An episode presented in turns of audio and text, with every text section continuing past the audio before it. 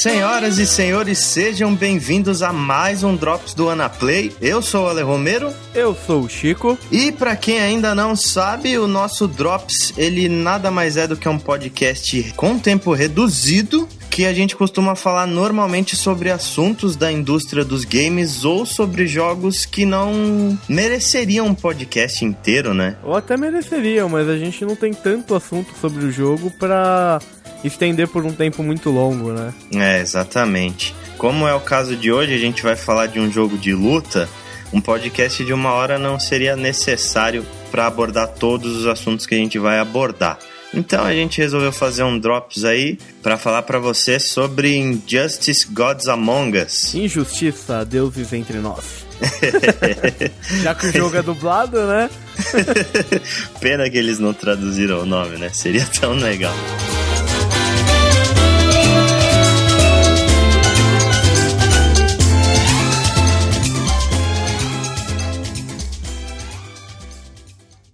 Message received. Uh, antes da gente começar então a falar sobre Injustice, vamos então para os e-mails e comentários dos últimos podcasts que a gente lançou.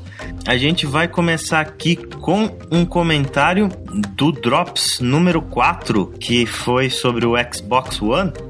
Um comentário da Carla Mariano, que ela disse o seguinte pra gente: Sinceramente, por mais interessante que seja, estou certa de que minha opção será o PlayStation 4.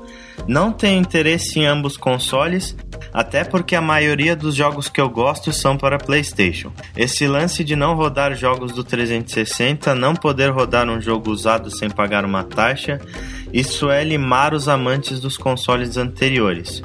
Não sei se eu concordo tanto na parte de não rodar os jogos do 360, porque retrocompatibilidade é uma coisa que existe em poucos consoles, no próprio PlayStation 4 não vai ter.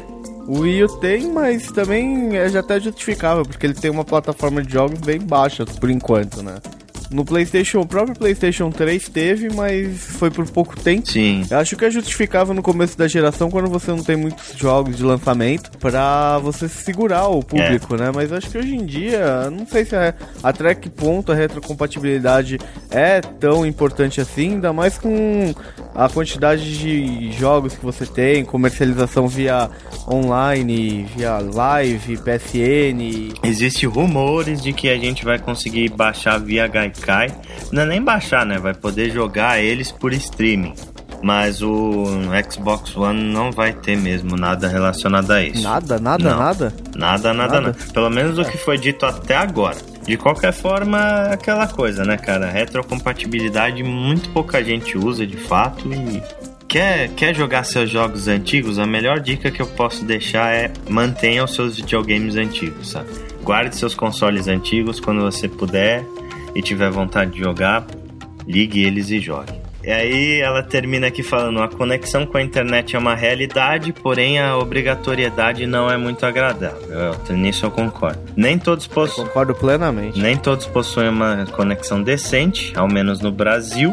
Eu entendo que isso sirva para proporcionar desenvolvimentos dos jogos e fiscalizar possíveis piratarias, mas não gostei disso não.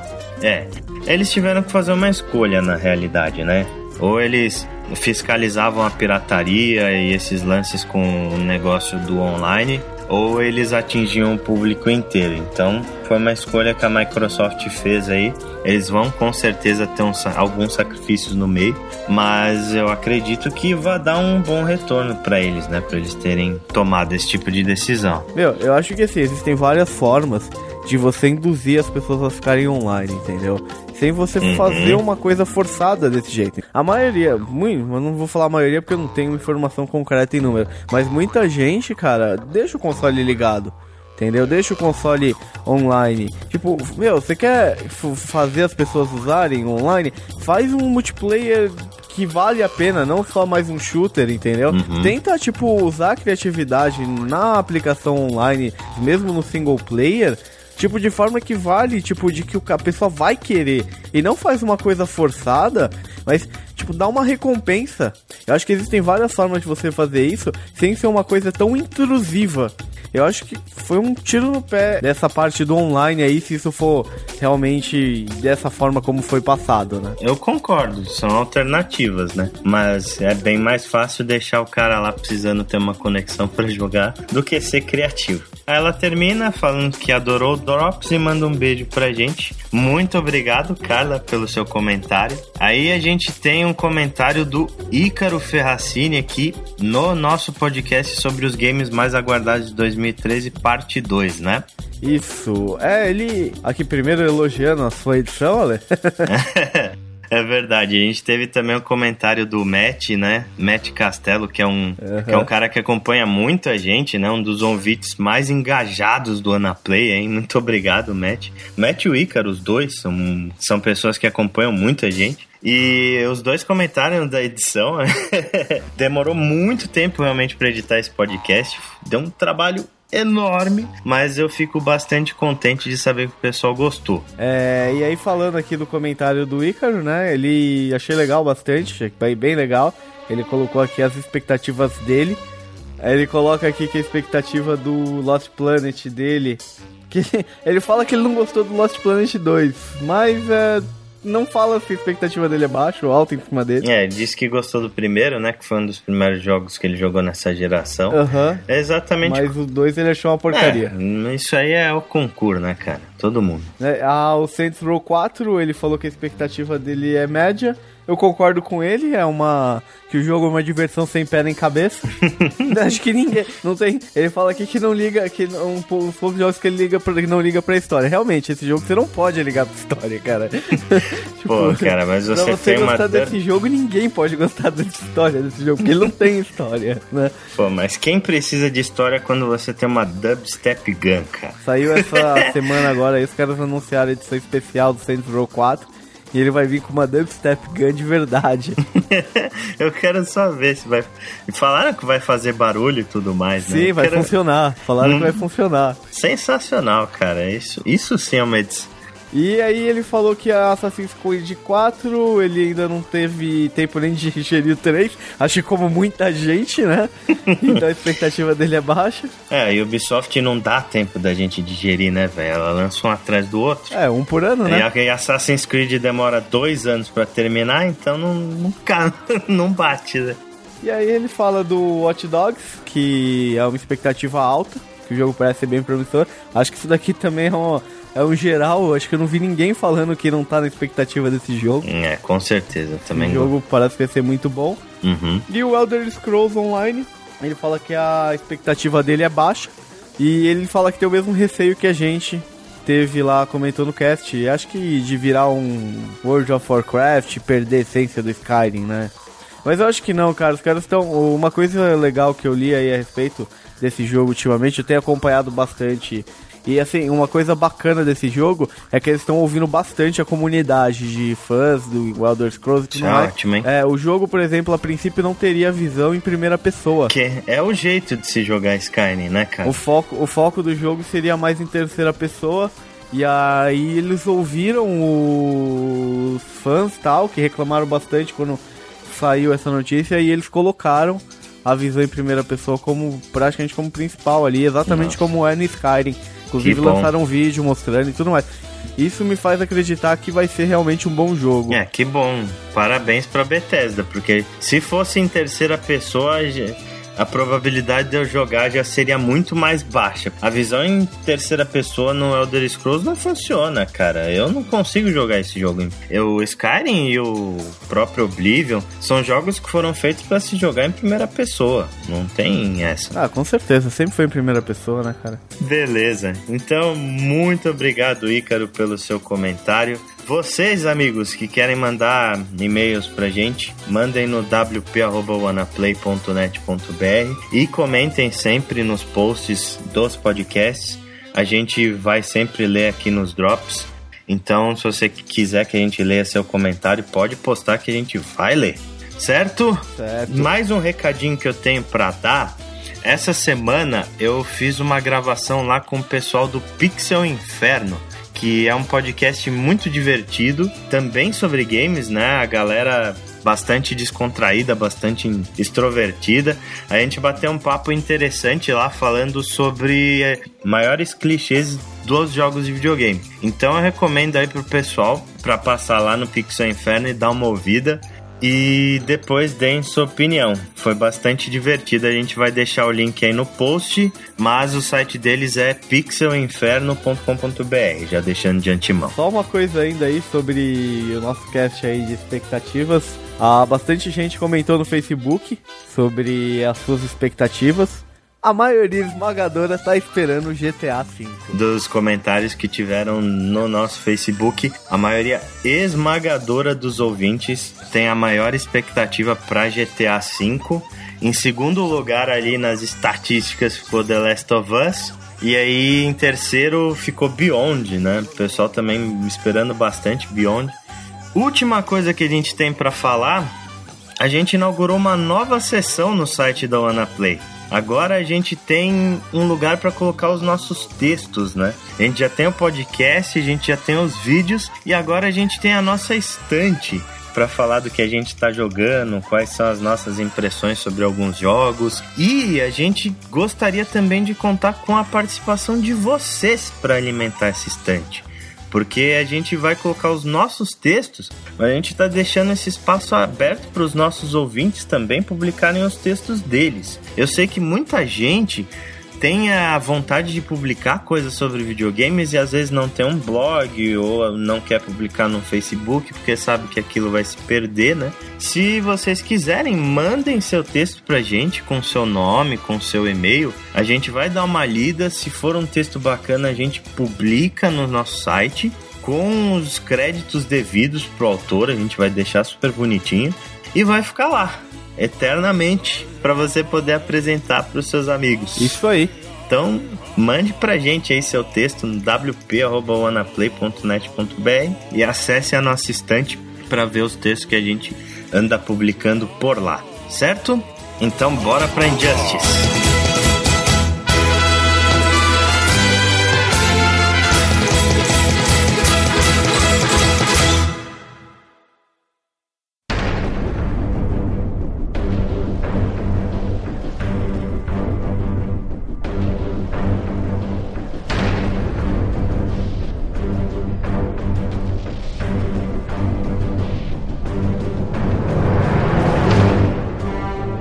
Injustice Gods Among Us. Um jogo de luta onde o melhor aspecto do jogo não é a luta. É, o melhor aspecto é a história, por incrível que pareça, né? Isso, inclusive, é uma discussão que a gente tem aí por muito tempo, né? Tem gente que fala que, ah, jogo de luta não tem que ter história. Tem gente que fala, pô, é bom ter uma história num jogo de luta. A gente tem exemplos do passado de jogos de luta que tinham boas histórias que foram relativamente bem sucedidos. Por exemplo, Soul Calibur é um uhum. jogo que tem uma puta história complexa e é um excelente jogo, um excelente jogo. Eu joguei desde o 3 e sempre gostei. O Mortal Kombat tem uma história por trás bem bacana que gerou até filmes. É, ótima história, por sinal. Os filmes nem tanto, mas a história dos jogos são bem bacanas. Mas no caso de Injustice, o pessoal deu uma caprichada na história e eu acho isso uma coisa bem bacana pelo fato de ser um jogo de super-herói, pelo fato de ser um jogo da DC e tal. Eu achei muito bacana os caras terem dado uma caprichada na história e não simplesmente ter feito só mais um jogo de luta, sabe? Sim, vale lembrar que o jogo ele é, é da DC, né? Mas quem produziu o jogo foi a NetherRealm. Sim, a NetherRealm Studios, que foi a responsável pelo reboot do Mortal Kombat. Excelente jogo também, por sinal. Exatamente, é muito bacana, inclusive, ver a evolução da NetherRealm, né, cara? Porque a NetherRealm nada mais é do que o estúdio que assumiu Mortal Kombat depois que a Midway foi comprada pela Warner. A Midway ela foi comprada, né? Tava em situação de crise. Mais uma, né? Mais né? uma que foi-se. e aí a Warner adquiriu os direitos de Mortal Kombat, absorveu o estúdio e criou o NetherRealm Studios. O primeiro jogo feito pela NetherRealm foi justamente o Mortal Kombat vs DC Universe que é um jogo bem fraco, sabe? Em termos tanto de mecânica quanto de história um jogo super mal alocado, assim. Em Mortal Kombat os caras não podem dar fatality nos personagens da DC. Não tem muito sentido, muito nexo, né? É, né? É, isso é uma questão até meio política, né? A DC nunca. É que é muita violência pro perfil dos personagens da DC. Uhum. Né, cara? Tipo, você, não ia, não acha que a DC não ia deixar o Scorpion tacar fogo no Superman? É, mas, enfim. Mortal Kombat vs DC Universe foi um jogo fraco, mas eles começaram a criar uma certa mecânica de jogo ali. E aí, num reboot do Mortal Kombat, eles fizeram um jogo muito bom, sabe? Em termos, tanto em termos de jogabilidade quanto em termos de história, é, o pessoal da NetherRealm acertou bastante a mão, fez um jogo assim muito divertido que dava para você jogar durante horas e horas. O replay desse jogo é fantástico porque você sente vontade de abrir as coisas do jogo, jogar os os desafios lá, os Tower Challenges, fazer o modo história que é muito bacana. E aí, com todo esse know-how que eles adquiriram no Mortal Kombat, eles usaram a maioria das coisas para criar o Injustice e usar os direitos que eles tinham conseguido da DC, né, de uma forma decente dessa vez. É. Eles tiraram bastante daquela violência do Mortal Kombat, né? E colocaram no lugar coisas absurdas, né? Típicas dos quadrinhos. Aquele negócio, ação exagerada. Né? O, você vê, não tem Fatality, mas você tem gol, os golpes especiais dos personagens que são uma coisa assim cinematográfica. Bem coisa de quadrinhos mesmo. tipo, Superman mandando o cara pra estratosfera e socando ele de volta. Umas coisas assim. Que é, que, e é bem divertido, cara. É aquele negócio de você pegar. E para quem lê o quadrinhos, é uma coisa que você sempre quis ver. Uhum. E aí você vê isso num jogo ali em 3D, com os gráficos são legaisinhos, tá? Não é nada fora do normal. É. Mas os gráficos bacanas e tal. E você vê essas coisas que você sempre quis, né? E os heróis lutando um contra o outro, né? Aquelas brincadeira que a gente fazia antigamente, quando era mais novo, de ah, tal herói lutasse contra tal herói, quem ganhava, né? Uhum. Então você tem meio que isso nesse jogo. Sim, eu concordo. O Injustice ele é um jogo bastante divertido. Eu não tinha expectativa muito alta a respeito desse jogo, mas jogando eu realmente me surpreendi, sabe? É um jogo muito divertido, é um jogo com mecânicas de jogo in inovadoras até em diversos aspectos, porque os cenários são bastante interativos, cada lugar tem objetos do cenário em que você pode arremessar no inimigo, ou se não usar de apoio para pular para outro lugar, sabe? Falando nisso, né, é legal falar que a gente tem dois, basicamente dois tipos de personagens no jogo. Os que têm poderes e os que usam apetrechos. Uhum. E aí nessa interação que você tava falando do cenário, a forma como ele interage, como os personagens interagem, varia de acordo com isso. Por exemplo, se você pega o Superman, que é um herói que tem superpoderes, ou o Solomon Grundy, você consegue, por exemplo, pegar um carro que tem no cenário e bater com o carro em cima do seu adversário. Sim. Aí você pega, por exemplo, o Asa Noturna ou o Batman, a interação deles é diferente. Eles vão dar um pulo no carro, ou eles vão colocar bomba no carro que vai explodir o carro. É, entendeu? tem uma das fases que é na mansão Wayne, que tem uma moto ali. E aí se você joga, por exemplo, com um cara como o Apocalipse, que é super forte, ele arremessa a moto em cima do cara. Se você joga com o Batman, por exemplo, ele sobe na moto e, e atropela o adversário. é, são umas coisas muito pastelão, assim. O jogo ele é muito divertido ele não se leva nada a sério, sabe? Falando em Apocalipse, o especial dele é um dos melhores, né, cara? Ah, cara, o especial do Apocalipse é fantástico. Ele pega o cara, sobe em cima dele e começa a bater no cara no chão. Só que aí ele vai espancando o cara e ele vai descendo camadas da terra até chegar no centro da terra e depois ele volta espancando o cara pra cima. espetáculo. o jogo é cheio dessas coisas, sabe? Os especiais são muito divertidos, especialmente dos dos heróis que têm poderes assim, dos heróis mais exagerados. Como é o caso do Lanterna Verde também que joga um carro forte lá, sei lá, né? Cri... É, dois ônibus, bate com dois ônibus no cara e depois vários mísseis, é, a zona. o Sinestro joga o cara pra fora da, joga o cara no espaço e tá com um cometa em cima do cara. É muito legal. O legal é que eles conseguiram retratar os personagens, né, dentro dessa mecânica de jogo, óbvio, o, a mecânica lembra muito Mortal Kombat. A jogabilidade lembra muito Mortal Kombat. É, eu não sei, viu? Não, não acho que lembra tanto assim, não. A mecânica de combos, assim, achei que lembra bastante, mas... Sabe qual que é a diferença? Qual? No Mortal Kombat, os botões, por exemplo, você tem o soco baixo e o soco alto, chute baixo, chute alto, né? Certo. No Injustice, eles apostaram numa mecânica parecida com Marvel vs Capcom, onde você tem um, um golpe fraco, um golpe médio, um golpe forte, soco ou chute, aí vai depender do personagem. E aí você E da posição do controle, né? É, e também aí você tem um botão de launch, que é como se fosse o botão para arremessar o cara pro ar no Marvel vs Capcom 3. No Injustice você pode arremessar o cara na parede ou quicar o cara no chão emendar com alguns combos, sabe? Isso, o Injustice ele é um jogo no geral mais dinâmico que o Mortal Kombat. O legal falando dos controles é que você também tem aquele outro botão, que é o botão que você ativa os poderes do personagem. Isso. Cada personagem tem uma mecânica diferente com relação a isso. Por exemplo, o Superman, quando você aperta esse botão, ele fica, ele fica super forte, mais poderoso por alguns segundos. Uhum. O Flash, tudo fica em câmera lenta. Sim. Entendeu? O Lanterna Verde, ele fica tipo todo mais forte também. Ele fica com. Ele usa o poder do anel e fica mais power, né? Ele fica com aquela aura verde. É, alguns caras são bem interessantes, tipo o Bane, por exemplo. Ele injeta o veneno em si próprio.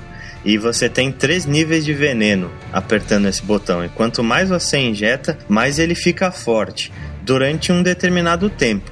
Só que depois que acaba o efeito do veneno, ele fica mais fraco e mais vulnerável aos golpes. Ah, isso é legal. Eu gostei muito do Arqueiro Verde, cara. O Arqueiro Verde, ele tem uma mecânica que você dá um comando e aperta esse botão, e aí ele, ele ativa algumas flechas especiais. Sim, sim, muito legal. Aliás, o Arqueiro Verde foi um dos personagens que eu mais gostei de jogar no jogo. Uhum. É, ele é e aí bom, você né? tem flecha de gelo, né? Sub-Zero. É, ele congela o cara exatamente igual o Sub-Zero. Uhum. Você tem uma flecha de eletricidade e uma de fogo. Uhum. O Batman, ele ativa uns morcegos robóticos lá que você consegue atacar o inimigo com eles. Então, isso é muito legal, cara. Essa preocupação de retratar os poderes, as diferenças dos personagens.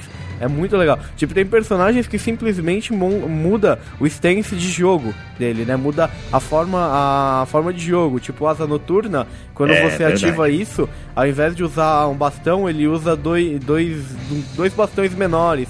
A Mulher Maravilha, ao invés de usar o laço da verdade, ela usa espada e escudo. Sim, sim. Então tem, tem personagens que eles simplesmente mudam a forma. É, e Tem eles outros têm que ativam algum poder. né? É, tem golpes completamente diferentes. Entendeu? Então isso é muito legal, cara. Essa preocupação que eles tiveram em retratar os personagens da DC dessa forma, né, ficou muito boa. É verdade. Mas n- mesmo nas mecânicas do jogo eu achei alguns defeitos, cara. O defeito que eu mais senti assim é que eu achei os personagens um pouco pesados demais, sabe? Como assim? Pra quem tá acostumado a jogar, por exemplo, um Street Fighter ou o próprio Marvel vs Capcom, até o Mortal Kombat, tipo, os personagens desse jogo eles parecem assim muito pesados, eles demoram um pouco pra executar os comandos. É, não, não vejo que existe muita diferença, inclusive, sabe, entre os personagens mais fortes e os mais rápidos. Tipo, né, alguns que são absurdamente rápidos, como Flash, por exemplo, até dão uma certa diferença. Mas pegar, por exemplo, Batman e o Apocalipse, os dois têm praticamente a mesma velocidade e a mesma variação de golpes. É, é, vale lembrar uma coisa, né? É, a gente vai falar ainda da história, mas é, daí vocês ficam pensando, né? Ah, pô, mas o Batman enfrentando o Superman assim de frente, essa diferença, né? Que a gente, quem conhece o universo DC, sabe que tem personagens que são ultra poderosos, tem personagens que são humanos, tipo Arqueiro Verde enfrentando Lanterna Verde. Uhum. Tipo, é meio estranho, mas É meio existe surreal. uma explicação, é. Existe uma explicação dentro da história do jogo para que isso seja possível. Sim, existe. É aquela coisa, né? Não é uma super explicação. Tem lá essa explicação. Sim, é, funciona, né? Dentro do universo do jogo acaba funcionando. Mas o que eu tava falando da questão do peso é que, tipo, eu não senti muita diferença jogando com os personagens, sabe? Sim. Parece que, tipo, aprender a jogar com um não tem tanta diferença de jogar com o outro. Os próprios comandos de golpes são bem parecidos, muitos golpes repetidos entre personagens, sabe? Tipo, dá uma ombrada. Os combos normalmente são todos iguais. Isso tipo, me, me diminuiu um pouco o valor de replay do jogo, sabe? Mas no geral ele é bem gostoso de jogar. Ele é um jogo divertido, o modo história é uma coisa sensacional. A mecânica é bacana, tipo, ele é um jogo bastante casual.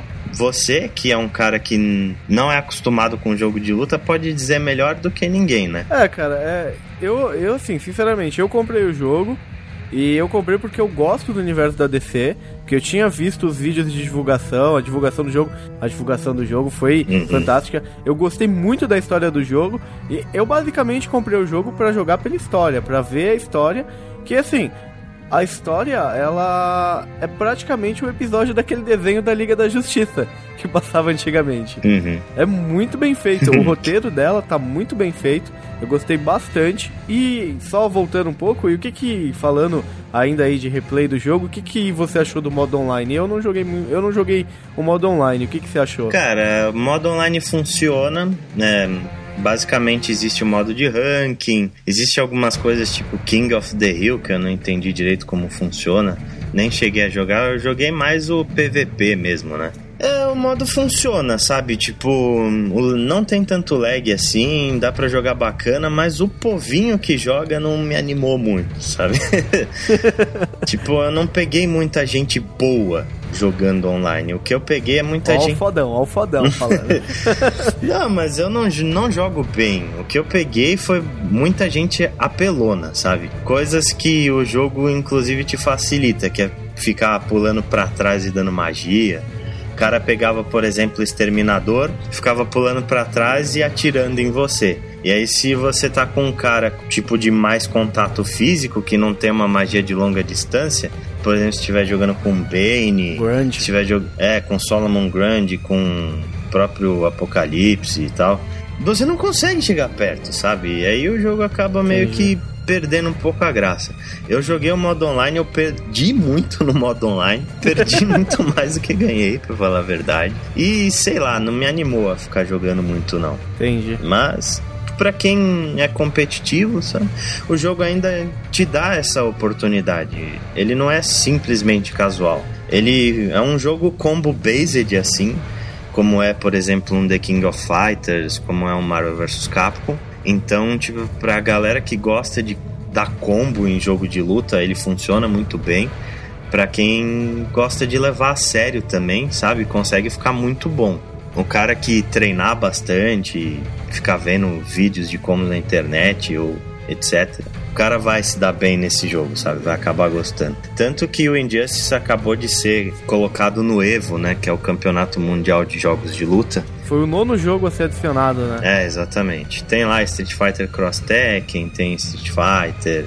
Portanto, é um jogo bacana, inclusive para quem gosta de jogos de luta. O que eu achei muito interessante desse jogo, com relação à divulgação, história e tudo, é a preocupação que eles tiveram com o mercado brasileiro, né? Uma coisa que cada vez maior aí. Sim. A dublagem desse jogo eu diria que é uma das melhores dublagens que eu vi num videogame, num jogo de videogame. É, eu concordo. E olha que eu detesto dublagem. eu sou um cara totalmente averso tanto a filmes quanto a jogos dublados. E a dublagem do Injustice ela é bastante competente, bastante profissional. Todos os dubladores são dubladores do desenho animado ou dos filmes. Então, quando você, se você assistiu os desenhos da Liga da Justiça, você assistiu os últimos filmes do Batman dublado, você vai reconhecer de cara as vozes. E essa preocupação que eles tiveram eu achei muito legal, cara. Eu achei muito bacana. É, eu também achei bem bacana.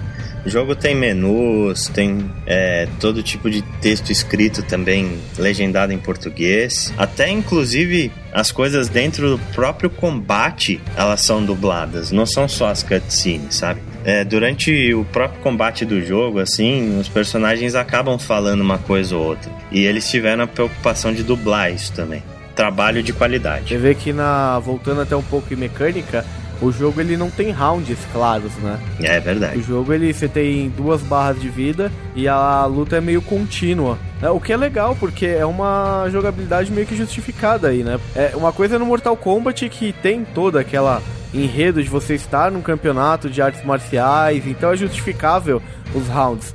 No DC, não. Você não vê herói lutando, lutando, ah, ganhei o primeiro round, vamos pro segundo agora. Uhum, é. Então eles fizeram uma coisa contínua. Você tem duas barras de energia, e aí quando acaba, ou quem acaba primeiro, quando acaba a, a, primeira barra de um dos caras, esse cara cai no chão, né? Daí tem uma, uma pequena pausa, e aí o, o cara que ganhou, né, esse primeiro round aí que zerou, ele tem alguma fala normalmente. Até existe uma outra mecânica que é um negócio de aposta, né? Que os caras fazem no meio, que é quando o personagem tá perdendo e tá tomando um combo, ele pode parar a luta e apostar as barras de especial dele contra as barras de especial do cara e quem se ele ganhar ele recupera um pouco de energia. E durante essa disputa existem falas também foram dubladas. E aí a gente entra aí na divulgação que o jogo teve, né? E uma das coisas que eu achei mais legal foi que, assim, junto com o jogo, eles lançaram uma série de quadrinhos relacionados à história do jogo. Porque a história do jogo ela não se passa no universo regular da DC. Ela é. Eles fizeram uma coisa meio paralela pra não atrapalhar os quadrinhos. Então eles estão lançando ainda uma série de histórias, eu estou lendo, e é muito boa. É, isso é muito bacana, né, cara? Eles não fizeram simplesmente um jogo de luta com os personagens da DC. Eles resolveram fazer um jogo para os fãs dos personagens da DC. Eles fizeram como se realmente fosse uma história canônica, né? Do, do próprio universo DC Comics. Como se fosse um quadrinho, como se fosse um desenho do próprio universo. É uma coisa muito legal. A justificativa para você ter tudo isso daí é que o jogo ele se passa praticamente todo no universo paralelo, numa Terra 2. E aí, o que que os quadrinhos contam? O jogo ele começa já de um ponto mais avançado, cinco anos depois que acontece uma catástrofe. E os quadrinhos contam como se chegou ao ponto do início do jogo. Então os quadrinhos contam uma história de porquel do jogo. E os quadrinhos são muito bons. Os quadrinhos explicam muita coisa que você vai ver na história do jogo. É, isso é muito legal, né? Eles fizeram um prequel nos quadrinhos complementando o que existe no jogo.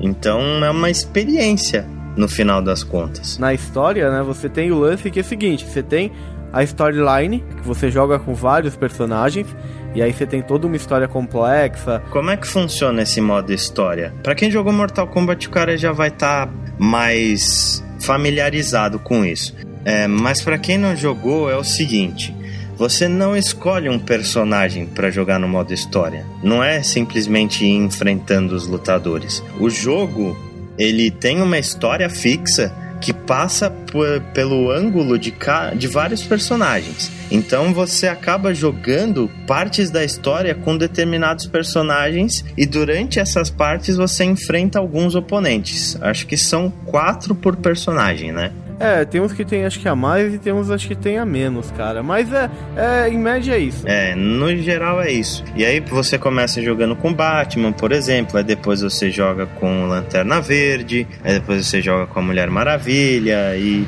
vai alternando entre esses personagens. E isso é uma coisa bacana que ela meio que te força a aprender a jogar com todos os personagens. E você não joga só com heróis, você joga com vilões também. Sim, isso Tem é... toda uma justificativa dentro do jogo. É. Mas você joga com vilões também É, exatamente como é no Mortal Kombat. Você não joga com todos os personagens, tá?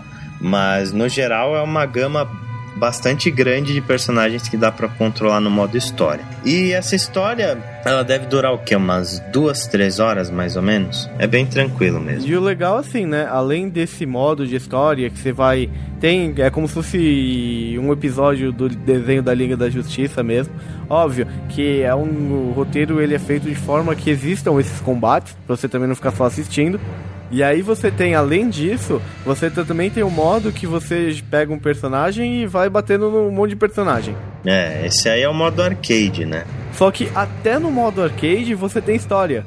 Com cada personagem que você termina no modo arcade, ele conta o que aconteceu com aquele personagem depois do modo história. É, o final de cada personagem como se fosse um jogo de. Como funciona num jogo de luta regular, né? Uhum. No próprio modo arcade tem outros modos interessantes. Você pode, por exemplo, ao invés de jogar o modo misturado, onde ele seleciona os oponentes lá e forma uma sequência para você enfrentar, você pode, por exemplo, lutar só contra os heróis, pode lutar só contra os vilões, pode fazer vários estilos de, de combates diferentes nesse modo arcade.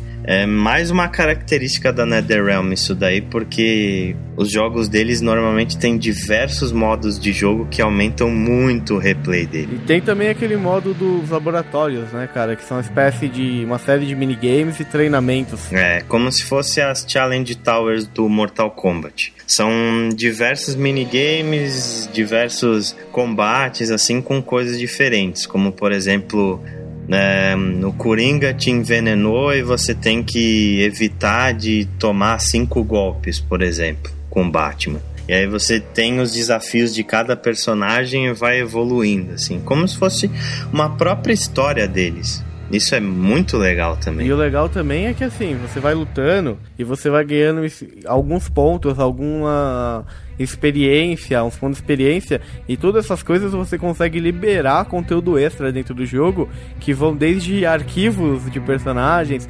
até artes, artbooks, artworks. Você vê esboço de como eles chegaram naquele visual dos personagens.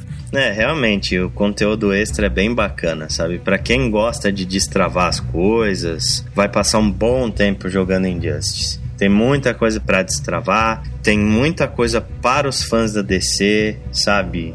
É um jogo que dá para perder bastante tempo Sim, aí. com certeza. E assim, o Aquaman não é um bosta no jogo, viu, gente? É um não, bom ele é personagem. É, ele é bom pra caralho. Por incrível que pareça, ele é realmente muito bom. Joguem com Aquaman. e aí você. E aí a gente vai falar um pouco da história então, se você. É um jogo de luta, mas tem uma história bem grande, bem complexa, que começa antes do jogo, nos quadrinhos. Então, se você liga muito assim pra essa parte, se você quer jogar e quer ver a história, eu te aconselho a não ouvir essa parte antes de jogar o jogo. É, exatamente. Se você é um cara sensível a spoilers, é, pare por aqui, vai jogar Injustice e depois volte a ouvir o podcast. Se não, Estamos avisados, a partir de agora spoilers, vá por sua conta e risco. Isso aí.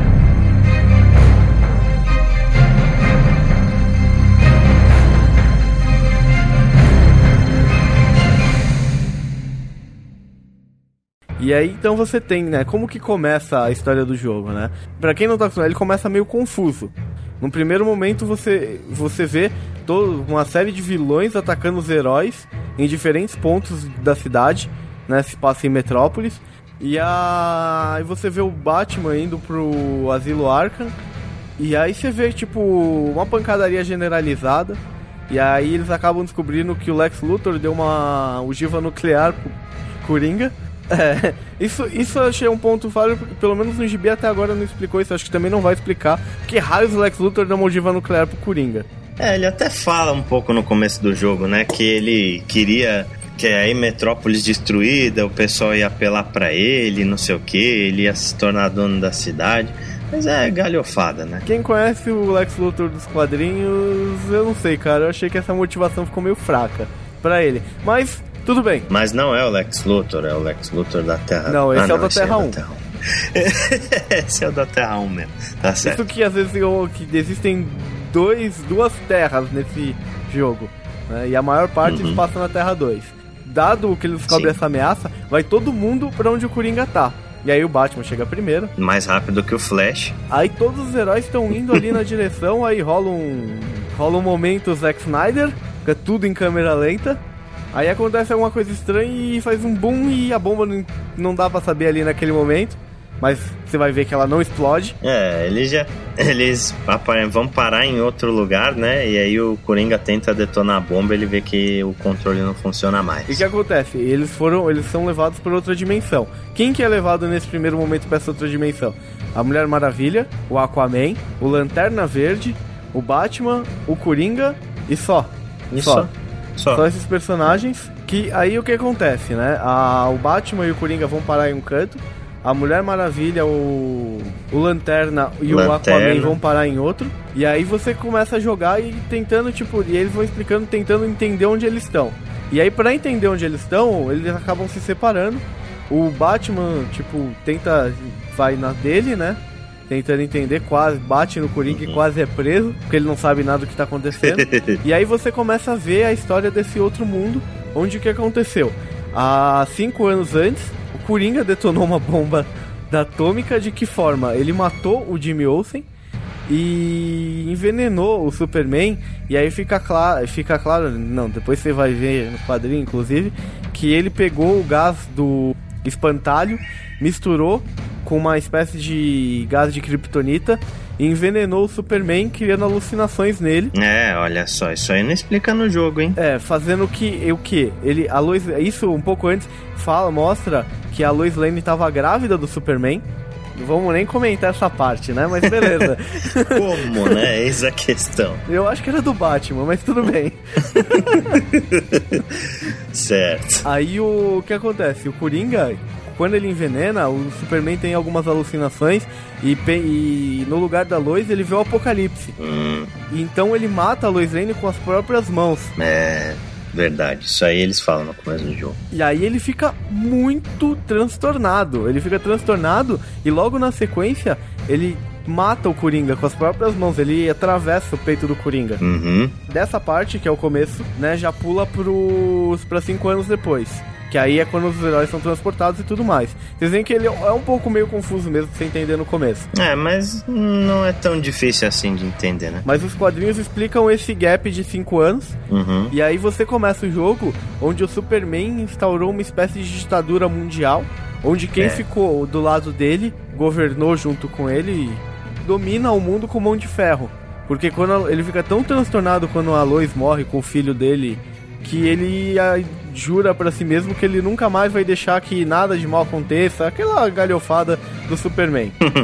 É, inclusive ele mata vários heróis, né? Mata al- alguns vilões, se alia com vilões, se alinha com, com heróis e ele cria uh, o império dele, né? E aí o que acontece? Todos os heróis que não ficaram do lado dele, ele acaba ou se juntaram ao Batman, né? Que no caso praticamente nenhum, porque o Superman matou todos que ficaram contra.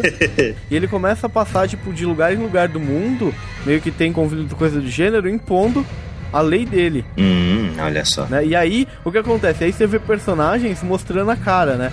A Diana, por exemplo, a Mulher Maravilha, ela é a primeira a apoiar o Superman. Ela meio que vira a mulher do Superman, né? É, ela vira mulher, mas eu não cheguei no quadrinho ainda não saiu como que isso aconteceu.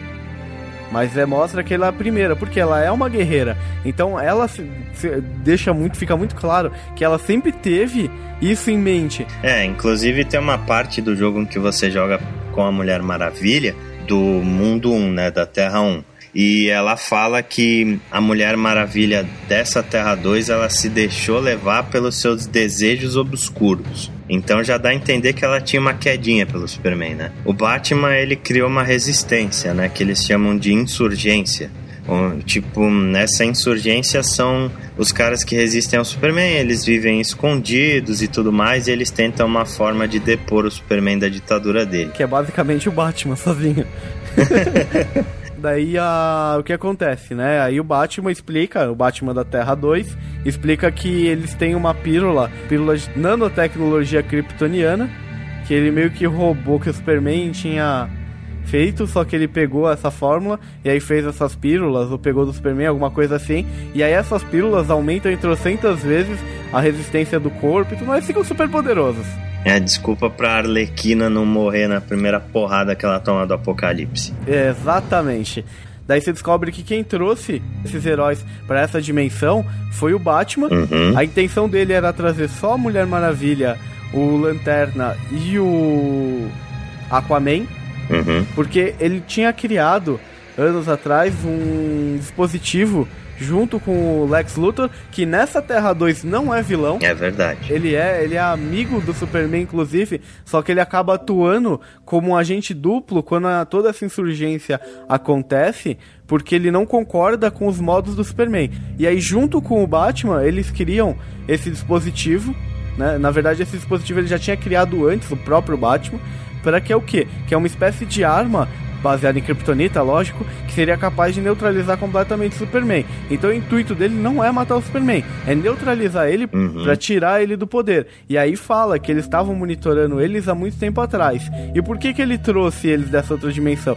Porque no dispositivo, quando ele criou, ele criou uma espécie de trava de segurança que ele precisaria da digital, por assim dizer, do arqueiro. Do arqueiro não. É do arqueiro. É do arqueiro. O arqueiro também vai, viu, gente? É. É verdade. Eu confundi, eu esqueci do arqueiro. O arqueiro verde também vai. Então ele precisa do arqueiro, do Lanterna, da Mulher Maravilha e do Aquaman. E mais a digital dele.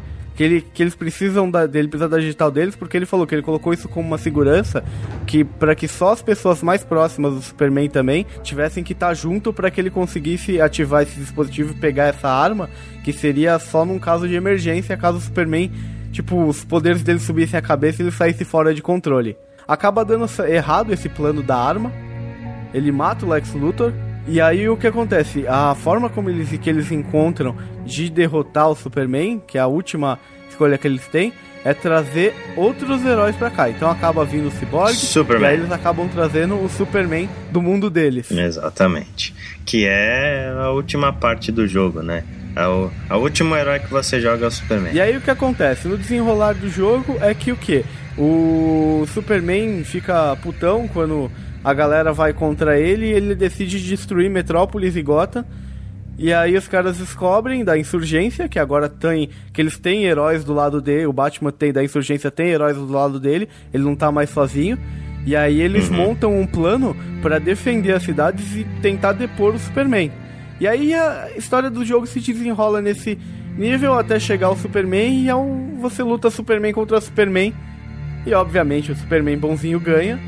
E depois, né? E aí aparece lá o Superman do mal ser preso e tudo mais. E é isso. O jogo, basicamente, ele conta essa linha de história aí que eu gostei bastante. A história é muito bem feita. Eu recomendo que vocês leiam os quadrinhos também aí, procurem o jeito. No momento só tem em inglês, eu tô comprando pelo aqueles programinhas, não vou fazer propaganda grátis aqui, mas aqueles programinhas de baixar quadrinho, que você compra o quadrinho, você paga, né? Que uhum. sai lá uhum. nos Estados Unidos e você compra digital, é só 99 centavos de dólar cada quadrinho, então nem tá caro. É, vale a pena. Pra quem é bastante fã, vale a pena mesmo. Então, e a história é muito legal, né? E aí tem o lance que a gente falou de cada personagem.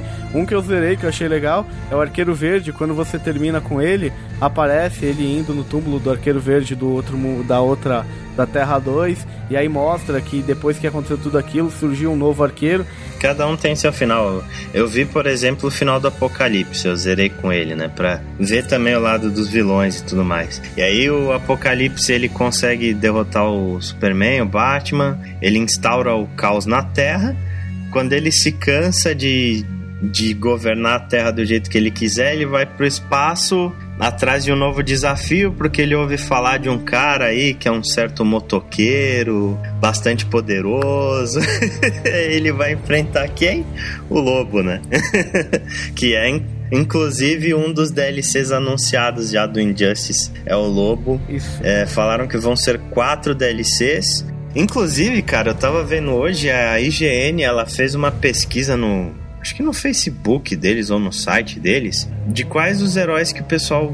Heróis, vilões, etc., que o pessoal gostaria de ver por DLC. O é, herói mais votado foi o Marciano, de longe, assim. É, inclusive ele aparece de fundo na tela da torre da, Justi da Estação Espacial da Liga. É, exatamente. Eu achei que teve alguns personagens que eles poderiam ter colocado outros no lugar. Sim, tem alguns alguns vilões, principalmente, bastante obs obscuros da DC, é, né? cara. No meu caso da Nevasca. Duvido que alguém que não tenha lido muito gibi do, da DC Comics conheça a Nevasca, né? Por exemplo, até o Solomon Grundy, cara, eu te, tem muita gente que não conhece. Tem muitos vilões que são muito mais carismáticos que eles não colocaram. Por exemplo, eles poderiam ter colocado, ao invés do Solomon Grundy, eles poderiam ter colocado o Gorila, o Grodd. É, verdade que é um personagem muito mais conhecido. Uhum. Entendeu? Eu acho que teriam, eles poderiam ter pensado em outros personagens aí para colocar. Concordo. Né? Mas assim, tá legal. Enfim, né? Injustice, um jogo com uma história muito legal para quem é fã da DC, sistema de combate bastante divertido, especiais fora de série, interações com cenário fora de série, um jogo bastante exagerado e. Cara, é DC Comics, cara. The Superman tem que ser exagerado. é, cara, pra quem tava esperando um jogo decente de, de luta da DC, olha, chegou. Tá aí. A gente recomenda bastante. Agora eu espero que eles façam um igual DC versus Marvel. Já pensou? talvez, né, quem sabe, a gente nunca viu um Mortal Kombat versus Street Fighter porque a Midway e a Capcom sempre foram meio brigadinhas e quem mantém a licença dos super-heróis da Marvel é a Capcom para fazer jogo de luta. A gente não sabe o que vai dar, mas seria realmente bem legal a gente ver um crossover de Marvel versus DC. Legal. Então, é isso aí. a gente falou que a gente tinha para falar sobre Injustice. Por favor, comentem em geral no post aí o que, que vocês acharam de Injustice. Estão afim de jogar ou não, se a história empolgou ou não. E a gente fica por aqui. Isso aí, leiam lá os textos novos, a coluna nova, comentem no site.